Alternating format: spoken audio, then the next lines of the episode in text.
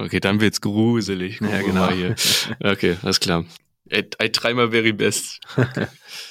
Oh, Yoga am Arbeitsplatz. Aber soll ja auch gesund sein, ne? Von genau. daher. Genau.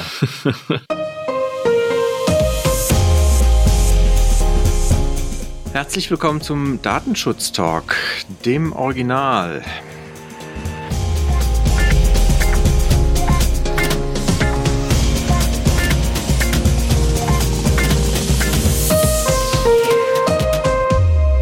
Wir begrüßen Sie heute wieder zu unseren Datenschutz-News im Datenschutz-Talk. Mein Name ist Heiko Gossen und bei mir begrüße ich ganz herzlich meinen werten Kollegen Gregor Wortberg. Hallo Gregor. Hallo Heiko. Wir haben heute Freitag, den 29. Oktober. Unser Redaktionsschluss war wie gewohnt um 10 Uhr. Wir haben natürlich wieder eine äh, Vielzahl an Themen. Wir haben aber auch, bevor wir damit dann starten, ein, äh, eine Sache in eigener Angelegenheit. Wir haben in letzter Zeit immer mal wieder festgestellt, dass es doch den einen oder anderen gibt, der sich an unserem Namen, dem Datenschutztalk bedient. Und das ehrt uns natürlich sehr, dass wir da einen, äh, einen Nachahmungseffekt haben. Aber wir waren dann doch jetzt ein bisschen enttäuscht, ehrlich gesagt. Also bei Herrn Professor Schwartmann hatten wir uns dann doch ein bisschen mehr Kreativität gewünscht und nicht einfach nur eine Kopie eines schon bestehenden Podcast-Namens. Aber vielleicht fällt ihm ja noch was Gutes ein. Wir, wir sind mal gespannt, was da noch so alles kommt und uns da die Ehre zuteil äh, haben lässt, sich an unserem Namen zu bedienen. In diesem Sinne, Gregor, würde ich sagen, wir steigen ein mit dem ersten Thema. Und wenn es nicht Halloween ist, dann hast du sicherlich irgendwas anderes Spannendes für uns. Ja, ich habe eine rechtliche Neuerung mitgebracht. Ganz gruselig klingt's nicht. Gesetz gegen den unlauteren Wettbewerb. Und zwar wurde da zum 1.10. Äh, der Paragraph 7a eingeführt in diesem Gesetz. Und konkret geht es da um eine Dokumentation und Aufbewahrungspflicht der Einwilligung. Ne? Ähm, konkret um die Einwilligung in die Telefonwerbung. Ganz neu ist es natürlich nicht. Die, es muss die vorherige ausdrückliche Einwilligung des Verbrauchers eingeholt werden. Und neu in dem Paragraphen ist jetzt auch, dass die Aufbewahrungs Dauer dieses Nachweises konkret benannt wird, und zwar mit fünf Jahren. Auf Verlangen ist diese natürlich dann auch der Bundesnetzagentur unverzüglich vorzulegen. Wie gerade schon gesagt, eine ganz neue Erkenntnis ist es natürlich nicht, äh, da Telefonwerbung gegenüber Verbrauchern äh, auch bisher ohne deren Einwilligung unzulässig gewesen ist und die Datenschutzgrundverordnung natürlich auch ebenfalls eine Dokumentation der Einwilligung vorsieht. Interessant ist, in der Gesetzesbegründung wird die Tonaufzeichnung als naheliegende Form der Einwilligung beschrieben. Aber vor dem Hintergrund, dass die Aufzeichnung von Tonaufnahmen ohne Einwilligung auch einen Datenschutzverstoß darstellen dürfte, benötigt man für diesen Weg dann zwei Einwilligungen natürlich. Also einmal für die Aufzeichnung und die andere für die Telefonwerbung. Immer beachten. Absolut. Das ist auch ja, auch wenn es sich jetzt hier um das Gesetz gegen unlauteren Wettbewerb handelt und es halt vor allen Dingen auch um die Kontaktaufnahme geht, aber halt auch datenschutzrechtlich natürlich relevant, wie du schon sagst, nicht nur die Dokumentationspflicht, sondern es ist ja auch ein Gleichlauf. Ne? Wir können nicht das Datenschutzrecht äh, auf eine andere Rechtsgrundlage dann äh, einfach stützen und äh, sagen, naja, die Einwilligung brauchen wir ja nur für die Kontaktaufnahme und äh, da haben wir vielleicht eher dann eine Möglichkeit, weiß ich nicht, Risiken in, in, zu akzeptieren, sondern da muss natürlich schon geguckt werden, dass es da eine, eine gewisse Abhängigkeit voneinander gibt und das auch gegenseitig den Einfluss nimmt. Und was die Dokumentation angeht, bin ich auch völlig bei dir. Da sollte man schon aus den verschiedensten Rechtsgründen heraus dann gucken, dass man eine saubere Doku hat. Ich hätte ein Update zum, zur Schufa und zwar beim Verwaltungsgericht Wiesbaden sind einige Verfahren anhängig. Wir hatten ja neulich schon mal darüber berichtet, dass auch das Verwaltungsgericht einige Vorlagefragen an den Europäischen Gerichtshof gerichtet hat. Jetzt unter anderem in diesem Zusammenhang ging es auch um die Frage, inwieweit die Aufsichtsbehörde aktiv werden muss, weil sie hatte auch in diesem Fall schon abgelehnt, dort tiefer letztendlich einzusteigen. Und jetzt äh, wurde das wohl auch die Aufsichtsbehörde vor das Verwaltungsgericht gezogen, beziehungsweise dort angeklagt, weil sie halt nicht tätig geworden sind. Und das Verwaltungsgericht hat aber jetzt entsprechend entschieden, dass im Rahmen des Ermessungsspielraumes, den die Aufsichtsbehörde hatte, dort auch dann nicht zum Handeln und Einschreiten verpflichtet war. Die Pflicht zum Einschreiten besteht halt dann laut Gericht nur dort, wo der Ermessensspielraum halt gegen Null geht. Hintergrund ist halt ein, eine äh, Klage beziehungsweise ein, eine Beschwerde eines Betroffenen, der sich halt dagegen Einträge bei der Schufa wehrt, die ihm natürlich zum Nachteil gereichen, wenn er jetzt heute neue Kredite äh, in Anspruch nehmen möchte. Er vertritt die Auffassung, dass alle seine Restschulden getilgt sind. Die Schufa sieht es anders. Und die Aufsichtsbehörde hat halt gesagt, sie sehen im Moment keine Anhaltspunkte dafür, dass die Daten bei der Schufa nicht richtig sind und sind dementsprechend dann auch nicht eingeschritten. Dann gibt's aber auch noch eine weitere Frage, die vom Verwaltungsgericht Wiesbaden jetzt an den EuGH gerichtet wird, und zwar die Frage, inwieweit der Schufa-Score-Wert selber unter Artikel 22 der DSGVO zu subsumieren ist oder inwieweit der halt unter 31 BDSG fällt. Und das Gericht zweifelt ein Stück weit an, dass äh, der Paragraph 31 Bundesdatenschutzgesetz, der ja unter anderem dann auch die Tätigkeit von Wirtschaftsauskunfteien regelt, dass der überhaupt europarechtskonform ist mit der DSGVO. Und äh, wenn dem halt nicht so sei, dann ist natürlich das, was die Schufa macht, auch fraglich, ob das halt überhaupt dann eine Rechtsgrundlage hat. Denn und das ist halt, äh, finde ich, auch die doch sehr interessante Beleuchtung dann auch von dieser Fragestellung. Die Schufa selber berichtet, äh, berechnet ja einen Scorewert auf Basis halt von Bonitätsinformationen, die ihnen vorliegen. Die Entscheidung aber, ob jetzt ein Betroffener einen Kredit bekommt, einen Mobilfunkvertrag bekommt oder was auch immer am Ende dann halt an Entscheidungen unter 22 DSGVO da dranhängt, die betrifft ja am Ende ein Unternehmen, was den Scorewert bekommt. Und wer sich damit schon mal beschäftigt hat, der weiß vielleicht auch, dass dieser Scorewert halt nicht einfach nur eins und null ist und es nicht nur heißt, der hat halt irgendwie jetzt eine gute Bonität oder eine schlechte Bonität, sondern es ist halt ein Scorewert, der halt eine gewisse Bandbreite haben kann und das Unternehmen was jetzt eine Bewertung vornimmt, entscheidet natürlich, was ist der Schwellwert, wo nehmen wir gegebenenfalls noch das Risiko in Kauf, dass wir einen Kreditausfall haben und welchen Wert nennen wir auf der anderen Seite halt nicht mehr für ausreichend. Und dementsprechend ist diese Frage, finde ich persönlich, doch sehr interessant, auch so mal jetzt höchstgerichtlich dann entscheiden zu lassen, wie ist dann die Tätigkeit der Schufa wirklich einzusortieren und fällt es unter 22 oder halt auch nicht. Also da bin ich wirklich äh, sehr persönlich sehr gespannt, äh, wie das weitergeht und werde das auf jeden Fall auch beobachten. Ist vor allem auch ein Urteil, was äh, weitreichende Folgen haben kann, je nach Ausgang. Ne? Also das wäre ja schon eine ja, Erschütterung in den Grundfesten, so ein bisschen im Scoring und in der Kreditvergabe zufolge. Also von daher äh, beobachte ich auch mit großem Interesse weiter. Ja, ich habe jetzt zwei Meldungen am Stück mitgebracht und äh, beide betreffen eigentlich Themen, die nie fehlen dürfen in unserem Podcast. Einmal ist es der Datenschutzvorfall und das zweite Thema betrifft ein großes amerikanisches Unternehmen, um es mal schon mal vorwegzunehmen. So der Datenschutzvorfall beziehungsweise eine Sicherheitslücke hat es bei der App Schoolio gegeben. Das ist eine App, die Schülern und Lehrern äh, dazu dient, Stundenpläne, Hausaufgaben und sonstige Dinge zu hinterlegen. Und darüber hinaus können aber auch ähm, Chaträume erstellt werden, um sich auszutauschen. Äh, Heise hatte in, in dieser Woche darüber berichtet und ursprünglich festgestellt wurde das Ganze durch das Security-Kollektiv Zerforschung. Diese Schwachstelle, die angesprochene, betrifft sich auf die Persönlichkeitsprofile, die dort angelegt werden können, also von den Schülerinnen und Schülern. Und diese konnten über API Schnittstellen ohne großen Aufwand eingesehen werden, also dass man Daten von anderen Nutzern einsehen konnte und geschätzt werden, dass da ca. 400.000 Nutzer eingesehen werden konnten. Besonders schwerwiegend ist das Ganze, da Schoolio, wie ja auch gesagt, bereits diese frei erstellbaren Chaträume ermöglicht und diese haben Betreffzeilen wie zum Beispiel Christen oder LGBTQ und darüber könnten dann natürlich auch Informationen zur religiösen oder sexuellen Orientierung gesammelt werden. Und zumeist betrifft das natürlich dann auch Minderjährige, was jetzt nicht gerade besser macht.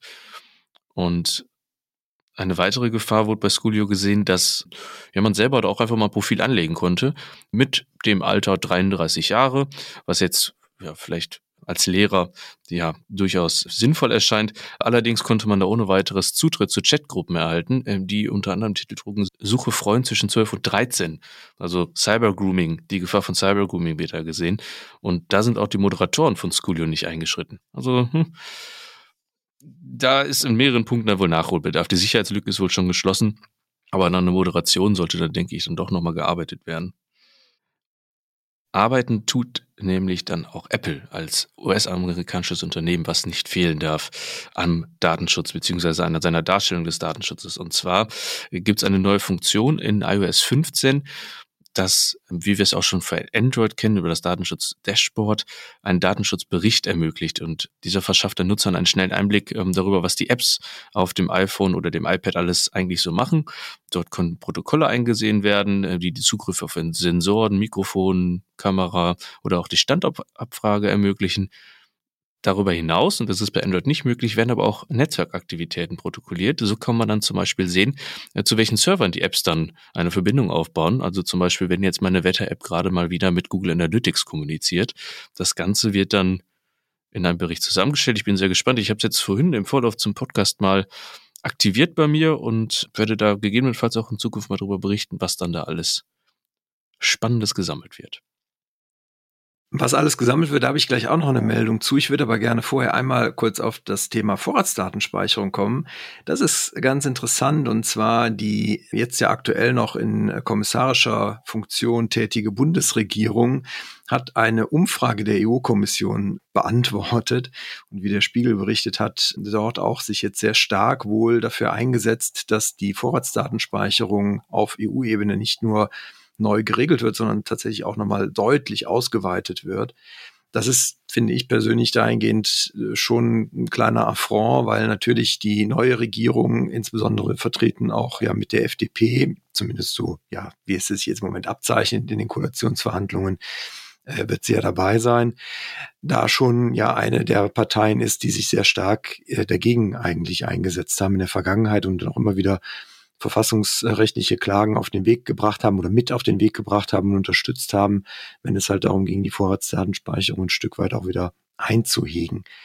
Und wie Heise berichtete, hatte man auch 2017 in den Koalitionsverhandlungen, also in den damaligen Jamaika-Verhandlungen, Grüne und FDP sich wohl auch gegenüber der CDU und CSU deutlich positioniert und wohl auch in den Koalitionsverhandlungen schon so weit erreicht, dass man sich auf ein Quick Freeze Verfahren wohl verständigt hatte dann für eine mögliche Regierung. Und dementsprechend finde ich es halt schon ja, ein Stück weit jetzt ein Affront dann gegen die neue Regierung, sich jetzt nochmal schnell auf der EU-Ebene dann für eine Ausweitung der Vorratsdatenspeicherung stark zu machen. Wir werden also da mal beobachten, wie die neue Regierung damit umgeht und ob man jetzt in den Koalitionsverhandlungen vielleicht das Thema nochmal auch mit auf die Agenda nimmt und die SPD vielleicht auch dazu bekommt, da nochmal einen Richtungswechsel einzuschlagen. Meine Stimme wird nicht besser, merke ich. Klingt ganz frisch. Super. Ja, eine frische Stimme wird ja nicht immer benötigt, aber ganz frische Nachrichten bringen wir natürlich immer gerne mit. Und eine frische Meldung kommt aus dieser Woche und zwar die Konferenz der unabhängigen Datenschutzaufsichtsbehörden des Bundes und der Länder, also die DSK, um es kurz zu machen, ihren Beschluss zur Verarbeitung des Impfstatus von Beschäftigten durch Arbeitgeberinnen und Arbeitgeber veröffentlicht. Das ist ja auch ein Thema, was aktuell sehr in den Medien natürlich auf Präsenz ist und ähm, auf vielen Ebenen diskutiert wird.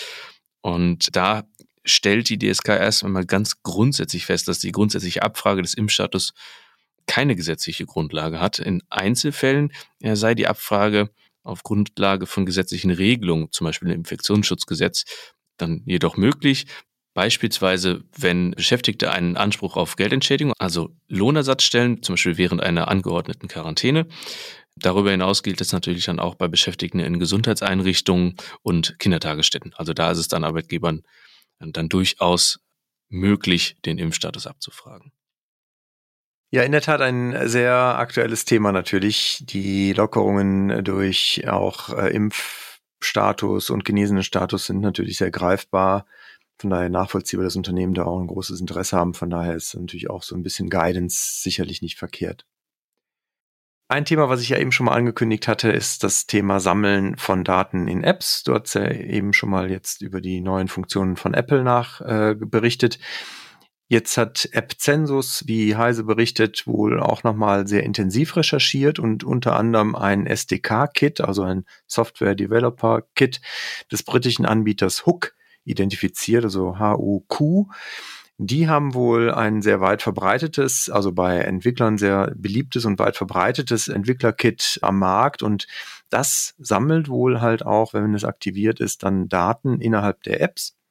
Das tut es nicht nur live im Sinne von, es überträgt die Daten direkt an den Anbieter, sondern das sammelt wohl ein Stück weit die Daten dann auch lokal und dort sind natürlich dann trotz der Berechtigungen, die man heutzutage ja auf seinem Smartphone in Apps individuell geben muss, auch Apps dabei, die halt einfach den Zugriff auf bestimmte Informationen brauchen, wie zum Beispiel Wetter-Apps, die natürlich gerne den den, die Lokalisierungsmöglichkeiten nutzen, um das lokale Wetter einem vorherzusagen oder auch äh, andere Apps wie Barcode-Scanner, GPS-Tachometer und so weiter, die halt dann diese diese Dinge einsetzen, also die halt auch diese Zugriffe auf dem Smartphone benötigen und dann entsprechend immer die Gefahr auch besteht im Hintergrund, dass diese Daten dann gesammelt werden. Das ist halt in der Vergangenheit bei den bisherigen Tests, vor allen Dingen, wenn man sich den Netzwerkverkehr anschaut, deswegen nicht aufgefallen. Jetzt hat man halt bei AppCensus aber halt diese tiefergehende Recherche gemacht und das halt auch entsprechend identifiziert. Und es ist halt dahingehend schon natürlich jetzt auch, finde ich persönlich, sehr schwierig als Anwender da vernünftig was gegen zu tun. Also es bleibt halt am Ende immer wieder dabei, ich muss dem Anbieter ein Stück weit natürlich vertrauen, der mir diese App programmiert, weil am Ende muss natürlich eigentlich der App-Entwickler dafür Sorge tragen, dass dieses SDK-Kit oder die Funktionen daraus dann natürlich nicht äh, genutzt werden bzw. eingesetzt werden und äh, der App-Entwickler muss auch dafür Sorge tragen, dass natürlich alle datenschutzrechtlichen Vorschriften eingehalten werden. Ich hoffe, da passiert ein bisschen was und die App-Entwickler nehmen sich das auch jetzt aufgrund dieser Berichterstattung nochmal vor, weil ich glaube, wie gesagt, das Vertrauen sollte keiner verspielen leichtfertig, vor allen Dingen, weil man halt als App-Entwickler selber ja vielleicht diese Daten dann gar nicht nutzt, sondern halt in Anführungszeichen nur dem Anbieter von dem Kit dann diese Daten quasi für ihn die sammelt und gleichzeitig aber das datenschutzrechtliche Risiko trägt. Ich glaube, da sollte man nochmal reingucken, wenn man eine App entwickelt und wie gesagt solche Kits verwendet. Kann auf jeden Fall nicht schaden, würde ich mal anmerken wollen. Definitiv nicht. So, und jetzt kommt die super Überleitung. Schaden kann es auch nicht, sich die folgenden beiden Leserempfehlungen zu Gemüte zu finden. Bin ja, das, begeistert. Äh, Kreativität am Freitag, die nimmt hier überhand. Und zwar hat es äh, LFDI Baden-Württemberg, das war aktiv und hat eine neue detaillierte Handreichung für den Einsatz von Videokonferenzsystemen veröffentlicht. Haben sie in der Vergangenheit schon mal gemacht. Die haben jetzt aber nochmal in der neuen den Fokus gelegt auf die Unterstützung bei der Auswahl wirklich geeigneter Anbieter, also Videokonferenzdienstanbieter, bietet einen tabellarischen Überblick über die Datenschutzanforderungen und setzt diese dann in Kontext zu den gängigen Anbietern. Die zweite Leseempfehlung bezieht sich auf eine Handreichung des LFD Niedersachsen. Und zwar gibt es dort eine für den Datenschutz für kommunale Abgeordnete. Da gab es jetzt eine neue Wahlperiode und das wurde da zum Anlass genommen, den Abgeordneten nochmal so die Grundsätze des Datenschutzes, aber auch vor allem Fragen aus dem Arbeitsalltag zu erläutern. Und ich glaube, daraus können wir dann auch nochmal Ableitung für das eigene tägliche Handeln ableiten. Ich habe auch noch eine Leseempfehlung und zwar der Landesdatenschutzbeauftragte von Thüringen hat jetzt den Tätigkeitsbericht für das Jahr 2020 veröffentlicht. Das werden wir natürlich hier entsprechend auch verlinken in unseren Show Notes. Da geht's natürlich um die üblichen Themen, unter anderem äh, Corona und so weiter. Er geht aber auch noch mal ein bisschen auf die Schwierigkeiten ein, die sich halt in der DSK ergeben und der Herausforderung, einheitliche Beschlüsse zu finden. Insbesondere geht er hier nochmal auf das Thema Microsoft äh, 365 ein. Und, das fand ich ganz interessant, habe ich auch noch was Neues gelernt, man erfährt auch ein bisschen was über Reichsbürger und äh, komische Namenszusätze, die die angeblich führen. Das äh, war mir auch noch nicht so bewusst. Und äh, Reichsbürger, die dann wohl offensichtlich irgendwie versuchen, die Aufsichtsbehörde zu ihrer ausgelagerten Poststelle zu degradieren. Ein Reichsbürger war wohl auf die clevere Idee gekommen, seine Post grundsätzlich einfach an die Aufsichtsbehörde direkt weiterleiten zu lassen. Hat man sich aber jetzt auch erfolgreich gegen gewehrt. Aber ja, äh, kuriose Menschen anscheinend, also so, so, so, ein paar Anmerkungen der Aufsichtsbehörde, die sie sich offensichtlich nicht verkneifen konnten zu dieser äh, Menschengruppe, äh, lesen sich ganz lustig. Also von daher kann ich mal empfehlen, einen Blick reinzuwerfen. Hast du da Erfahrung mit Reichsbürgern, Gregor? nee, aber ich habe gerade überlegt, ob wir uns jetzt hier die Kanzler und Vizekanzler des Podcasts benennen oder wie auch immer, aber nein, keine persönlichen Beziehungen, Verbindungen oder Erfahrungen. Okay, sehr gut. Dann bleibt mir zum Schluss nochmal auf unser Webinar hinzuweisen, zu dem wir Sie natürlich sehr gerne einladen. Am 10. November wird es zum Thema TTDSG, Telekommunikation und Telemediendatenschutzgesetz, das ja am 1.12. dann auch in Kraft tritt, ein Webinar bei uns geben. Wie Sie das von unserem letzten Webinar kennen, wird das per Zoom stattfinden. Deswegen freuen wir uns auf Ihre Anmeldung über datenschutztalk.migosense.de oder wir verlinken hier auch nochmal unser unsere Veranstaltungsseite bei LinkedIn, über die Sie sich natürlich auch gerne anmelden können, wenn Sie schon auf dem Netzwerk sind.